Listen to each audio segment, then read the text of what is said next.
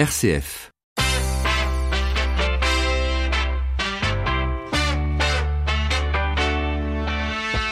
12h30, 13h, ça fait du bien. Melchior Gormand. Bonjour à tous, ça fait du bien de vous retrouver. Au menu aujourd'hui, visiter les coulisses d'un stade, rencontrer des champions dans plusieurs sports, bref, s'évader le temps d'une journée, c'est ce que propose l'association Premier de Cordée à des enfants issus de structures médico-sociales. On en parle dans quelques minutes avec notre invité. Et puis en attendant le 26 mai, jour des élections européennes, on vous propose chaque jour d'entendre les témoignages de jeunes Européens. Se sont-ils véritablement européens Vont-ils aller voter Nouveau portrait aujourd'hui à midi 52. En attendant, bienvenue à tous. Nous sommes le mardi 14 mai. Jusqu'à 13h, ça fait du bien sur RCF. Et on commence tout de suite ce magazine en parlant d'un règlement bien particulier.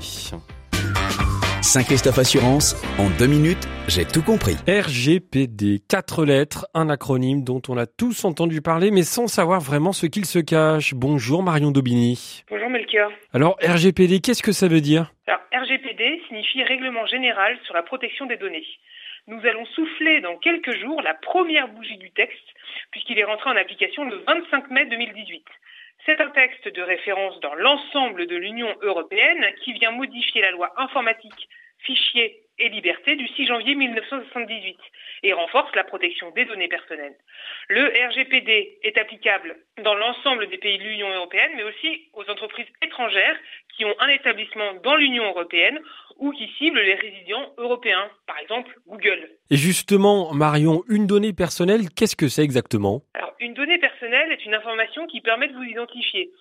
Vous, en tant que personne physique, il peut par exemple s'agir de votre nom, de l'une de vos photos, de votre numéro de téléphone, de votre adresse IP, de votre adresse postale, de votre mail, de votre numéro de sécurité sociale et même de l'enregistrement de votre voix. Sachez que certaines informations sont plus sensibles que d'autres.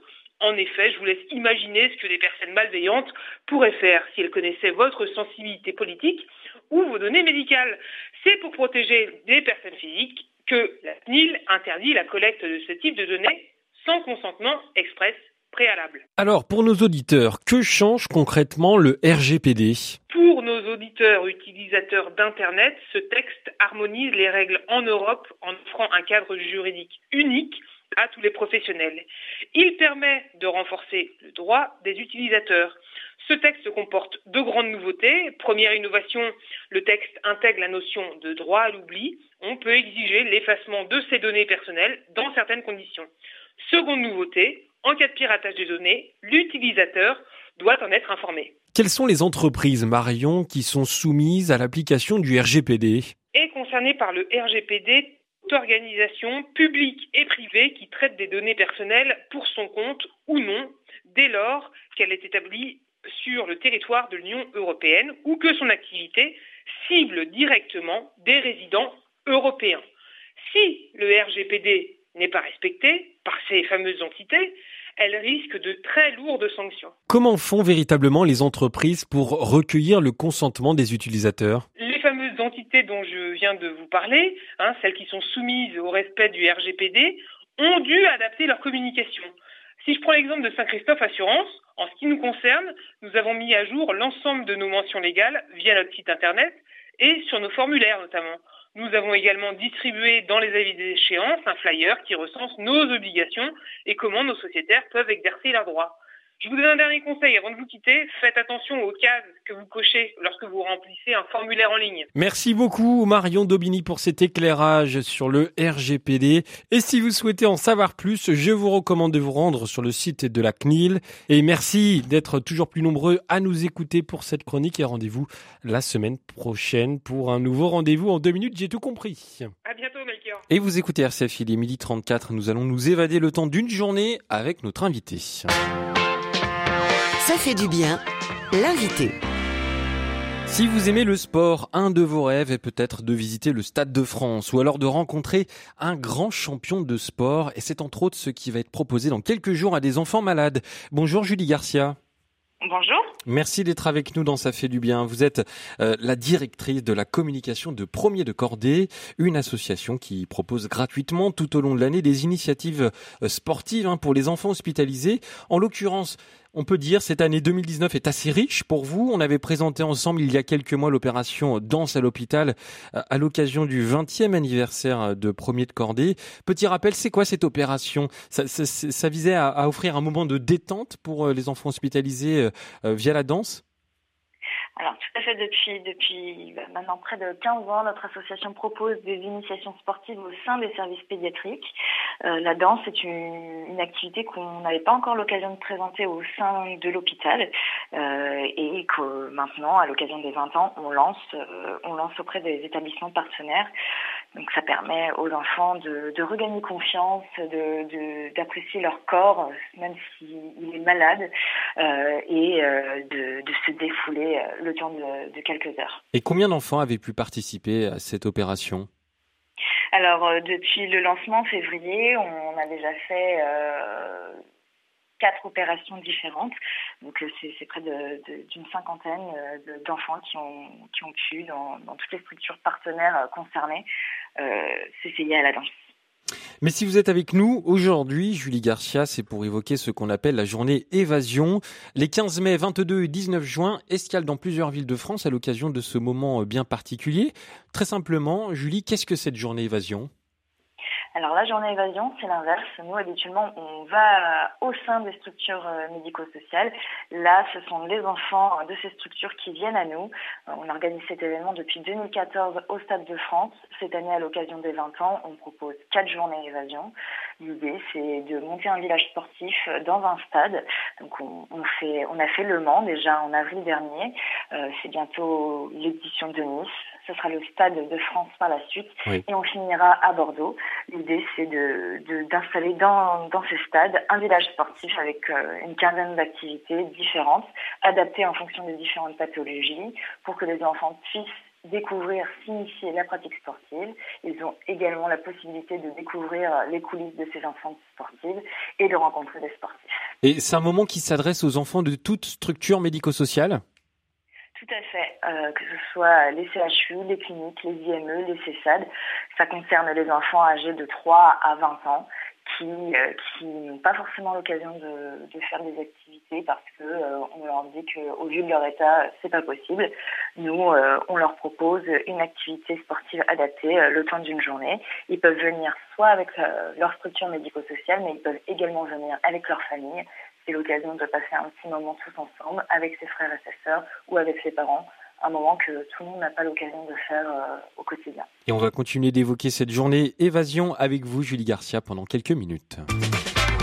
12h30, 13h, ça fait du bien. Melchior Gormand.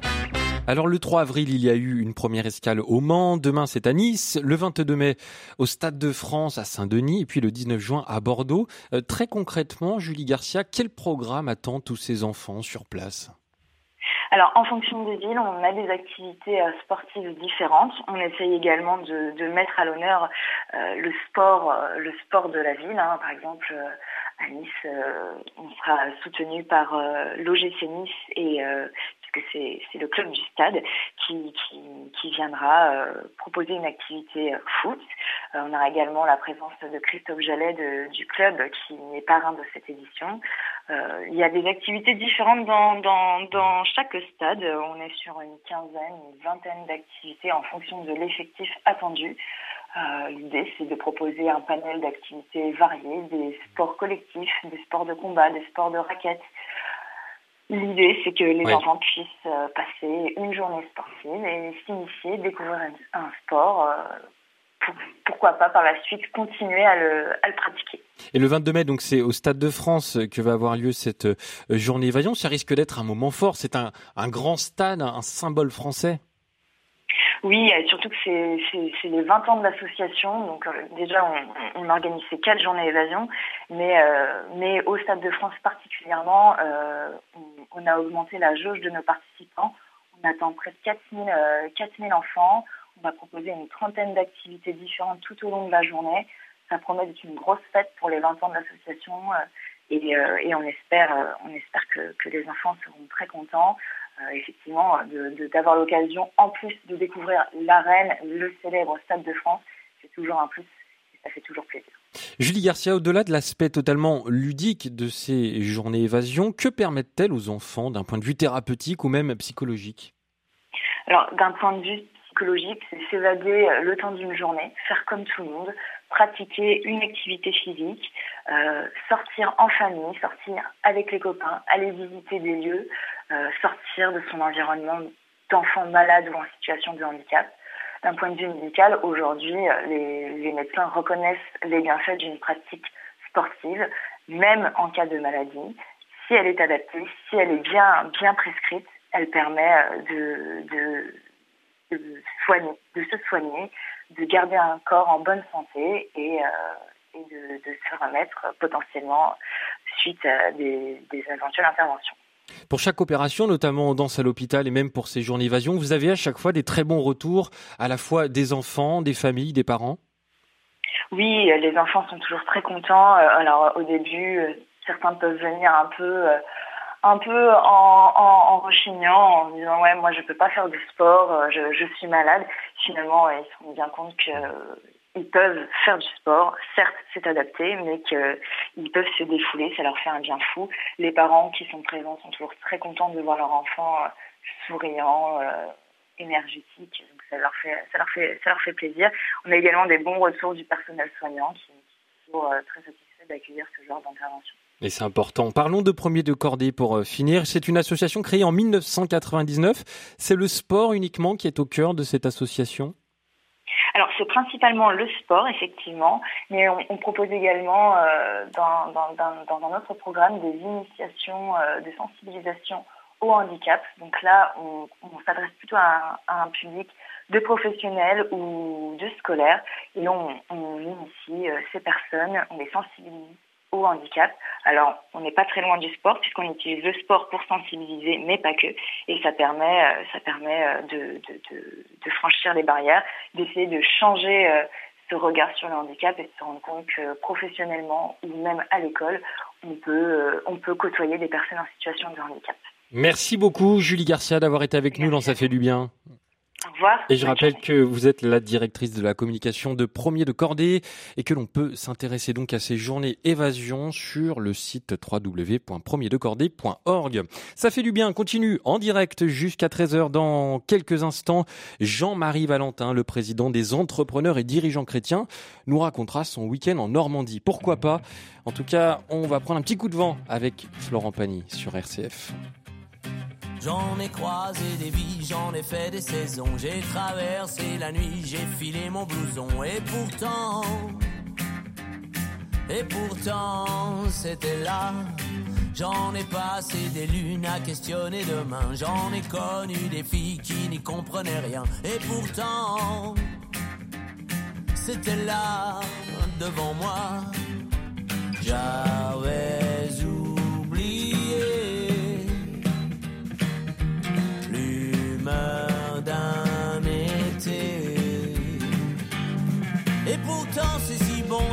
bon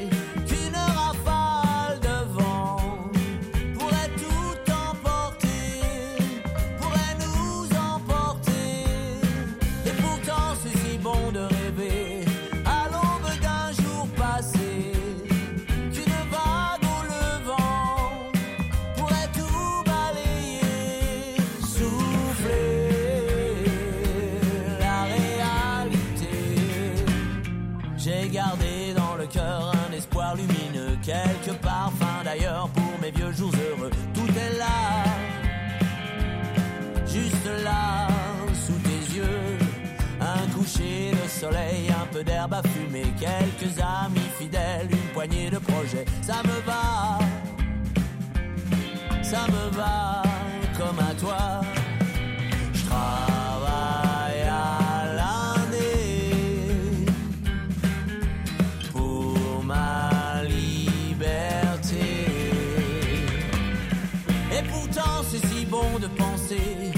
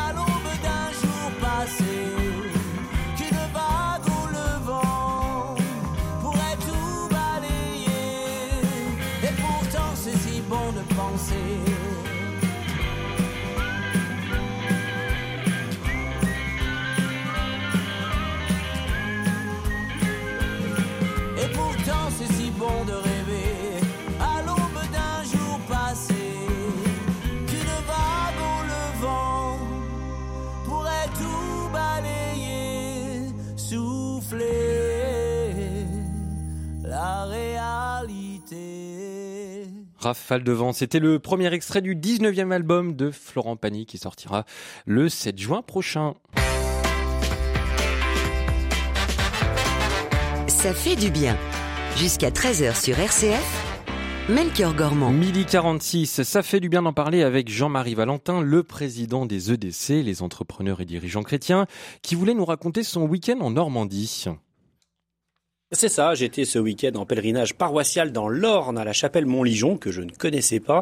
Magnifique lieu dédié depuis le 19e siècle au salut des âmes du purgatoire. J'en profite d'ailleurs pour remercier ma femme qui nous y avait inscrit, car je dois avouer que quand je suis rentré à la maison vendredi soir très tard et que j'ai réalisé que le lendemain nous partions tout le week-end en pèlerinage, je n'étais pas franchement surmotivé, mais nous avons passé un beau moment à la fois paroissial et familial. Mais alors, qu'est-ce qui vous a marqué pendant ce pèlerinage? Tout d'abord, l'incroyable diversité des attentions du bon Dieu à notre égard. Vous savez que je suis entrepreneur et dirigeant, vous l'avez rappelé. J'ai donc tendance à être sensible aux signes de Dieu dans la vie professionnelle. Et là, en paroisse, dans les échanges que nous avons eus ensemble en chemin, j'ai pu voir combien chacun d'entre nous est touché personnellement par le bon Dieu, quel que soit son état de vie, de santé ou de fortune, comme si le bon Dieu nous disait Personne n'est insignifiant, chacun d'entre vous a du prix à mes yeux. Qui dans ce monde nous le dit encore?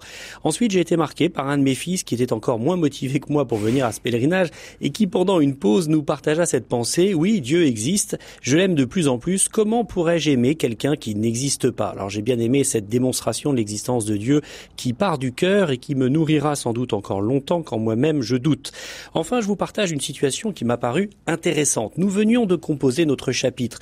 Nous ne connaissions pas grand monde et en sortant du sanctuaire pour rejoindre la forêt, nous avons entamé timidement un chant à l'Esprit Saint. C'est alors que nous avons longé la clôture d'une maison derrière laquelle un magnifique épagnol s'est mis à aboyer furieusement. Le site étant dans une petite vallée, ses aboiements remplissaient tout l'espace et il nous a accompagnés de la sorte quelques minutes, couvrant efficacement notre timide chant à l'Esprit Saint. Mais notre chapitre hétéroclite a poursuivi son chemin si bien que quelques heures plus tard, nous étions devenus des amis et j'y vois une belle image de notre Église dans ce monde. Oui, il y a beaucoup de chiens qui aboient très fort en nous voyant passer, surtout en ce moment, et l'Église ne nous incite pas à gueuler plus fort qu'eux, mais bien à poursuivre notre marche sur les chemins de ce monde, guidés par l'Esprit Saint, pour découvrir en l'autre un ami, et en cet ami, l'image du bon Dieu. Je vous souhaite une bonne semaine. Merci beaucoup Jean-Marie Valentin, le président des EDC, les entrepreneurs et dirigeants chrétiens, qui était au micro ce matin de Stéphanie Gallet pendant la matinale. 12h30, 13h, ça fait du bien. Melchior Gormand. Midi 49, depuis hier, nous sommes officiellement entrés dans la campagne des élections européennes. Dans moins de 15 jours, les citoyens français seront appelés aux urnes, et notamment les jeunes. Et justement, c'est dans un lieu où des jeunes de toute l'Europe se côtoient en permanence qu'Anne Kerléo nous invite à les rencontrer. C'est à Thésée. Elle aura demandé s'ils se sentent européens, comment l'Europe s'incarne dans leur vie et comment ils abordent les élections. Chaque jour, on vous invite à, à écouter les réponses de l'un d'entre eux. Et aujourd'hui, c'est le témoignage d'un Portugais, Duarte. RCF, Jeunes d'Europe. Olá, meu nome é Duarte, tenho 19 anos e sou português. Hello, I'm Duarte. Salut, I'm 19 je suis Duarte, j'ai 19 For ans et je suis portugais. a way of us all together, be together and be in a community. Pour moi, l'Europe, c'est une manière d'être ensemble, de faire partie d'une communauté be pour pouvoir avoir l'esprit ouvert, être tous ensemble, pouvoir partager des expériences et échanger nos idées. It's just like the name Pour moi, en fait, it's c'est union. comme le dit le nom, c'est l'union. Quand je suis allé à la rencontre européenne des jeunes de Madrid, organisée par Thésée l'an dernier au Nouvel An, j'ai trouvé que ça montrait vraiment comment les gens pouvaient s'accueillir les uns les autres dans leur maison. C'est comme si on était une grande famille et que malgré toutes les différences, on était capable de surpasser ça et de s'accepter tel qu'on était. Et je trouve que c'est vraiment génial. Pour être honnête, je ne suis pas très connecté à la politique, mais quand viendra le temps des élections, je vais essayer de me renseigner sur les uns les autres pour voir qui uh, représente mes idées sur l'Europe en tant que grande communauté. Pour moi, l'une des choses les plus importantes est que nous ne fermions pas nos portes aux gens qui ont besoin de notre aide, comme les réfugiés, parce que je crois que c'est un peu notre responsabilité d'être capable d'aider ces gens, car nous vivons dans de meilleures conditions qu'eux. C'est pour ça que nous sommes une communauté, pour recevoir les gens et les accueillir. Et c'est cela qui nous aide à bâtir notre communauté. C'était Jeunes d'Europe sur RCF. Et demain, on pourra entendre le témoignage d'Olda de la République tchèque. Vous écoutez RCF. Dans quelques minutes, on va essayer de changer le monde avec une actrice du changement. Le temps d'écouter une très belle chanson. Vous connaissez, sortie en 2007, signée Yael Naïm. I'm a new soul. I came to this strange world hoping I could learn a bit about how to give and take. But since I came here, felt the joy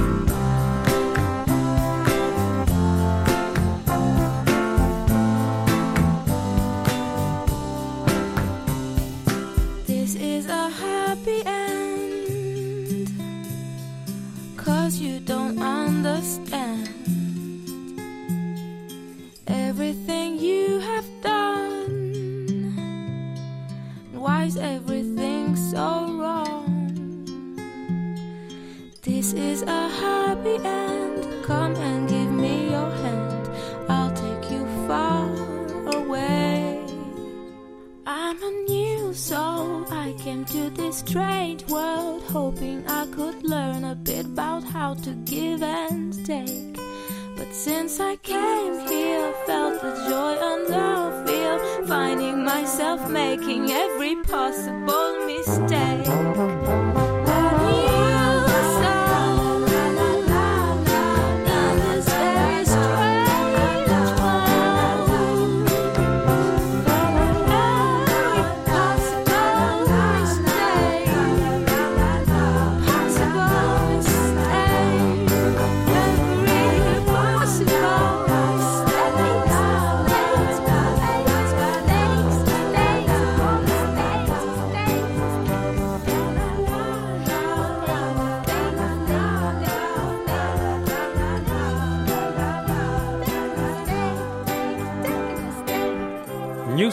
C'était une chanson de Yael Naïm sur RCF. Il est midi 54 et comme promis, on va tenter de changer le monde. Tous acteurs de changement avec Ashoka.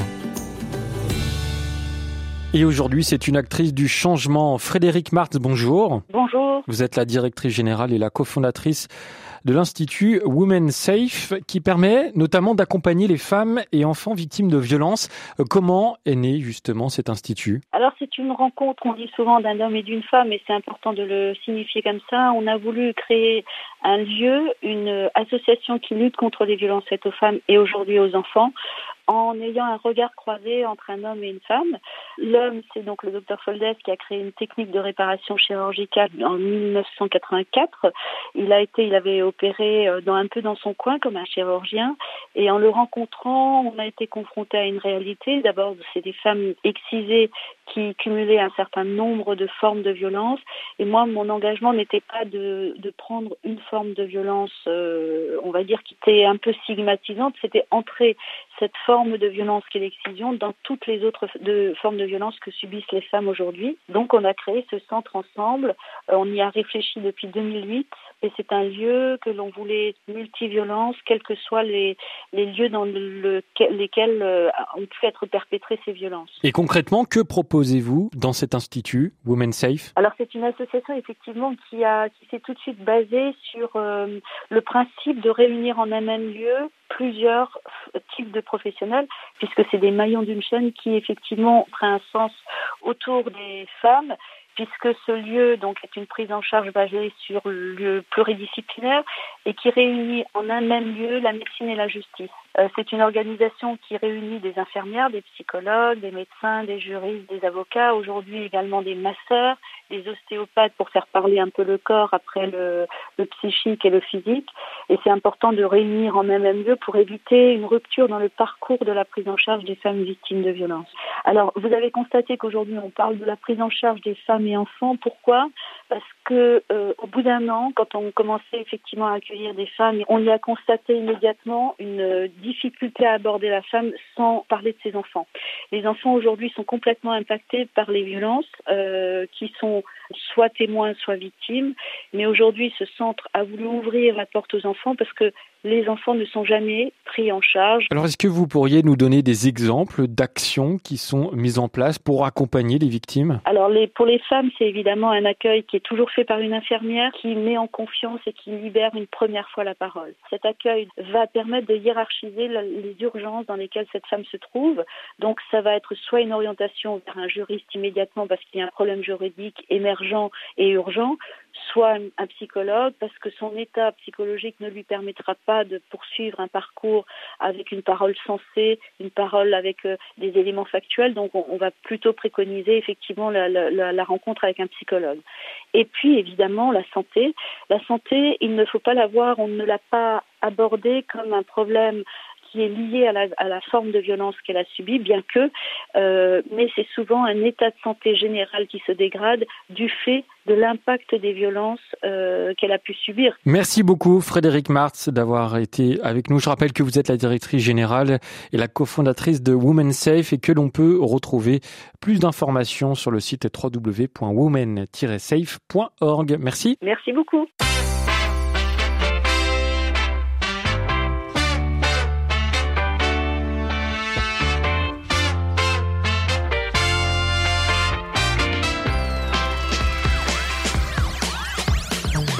Et vous entendez les trompettes, ça fait du bien, c'est déjà terminé pour aujourd'hui. Merci pour votre écoute et pour votre fidélité. Merci également à Xavier François qui a réalisé cette émission. Ça fait du bien, revient demain entre 12h30 et 13h. Soyez au rendez-vous.